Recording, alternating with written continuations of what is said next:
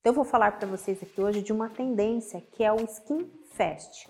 Cuidados rápidos, mas com potencial de ajuda realmente para a nossa pele. Há pessoas que ainda têm tempo e têm toda a paciência e perseverança de usar 10 a 15 produtos ao dia para sua pele. Mas com a falta de tempo, com a mulher principalmente inserida em várias funções no mercado, mãe, mulher, esposa e tudo mais, o nosso tempo diminuiu muito. Então, o Skin Fast, o que, que é? É um cuidado curto de skincare, um cuidado rápido de skincare. Como que nós, dermatologistas, tentamos fazer para essas pessoas, sejam homens ou mulheres?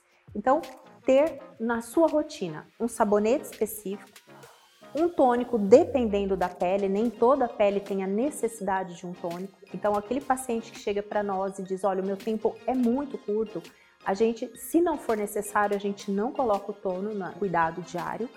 Um sérum de manhã com vários ativos para a gente ter maior benefícios com um produto único. Então, ao invés de usar dois, três cremes um em cima do outro, a gente tem otimizado e colocado os ativos vários com várias finalidades, seja vitamina C, o ácido hialurônico com a finalidade hidratante, seja os antipoluição, seja os escudos digitais, tudo, todos num produto único.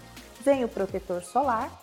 No dia a dia, almoçou, eu brinco com meus pacientes, escovou o dente, repassa o protetor solar, é muito importante mesmo no ambiente interno. À noite, um uso de demaquilante, caso tenha usado algo com pigmento, e um produto específico para a área dos olhos e o outro rosto e pescoço. Com isso, parece muito, mas encurtou bastante esses cuidados diários de skincare. Mas não se automedique.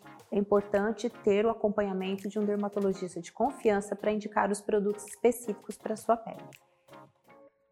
Bem, e esse foi nosso podcast de hoje. Eu espero que você tenha gostado e não perca nossos próximos episódios. Visite meu site www.katiavolpeclinica.com.br e no Instagram, arroba Aproveita, me envie um direct dizendo o que você está achando sobre os nossos temas e aceito sugestões para os próximos. Beijo e até lá!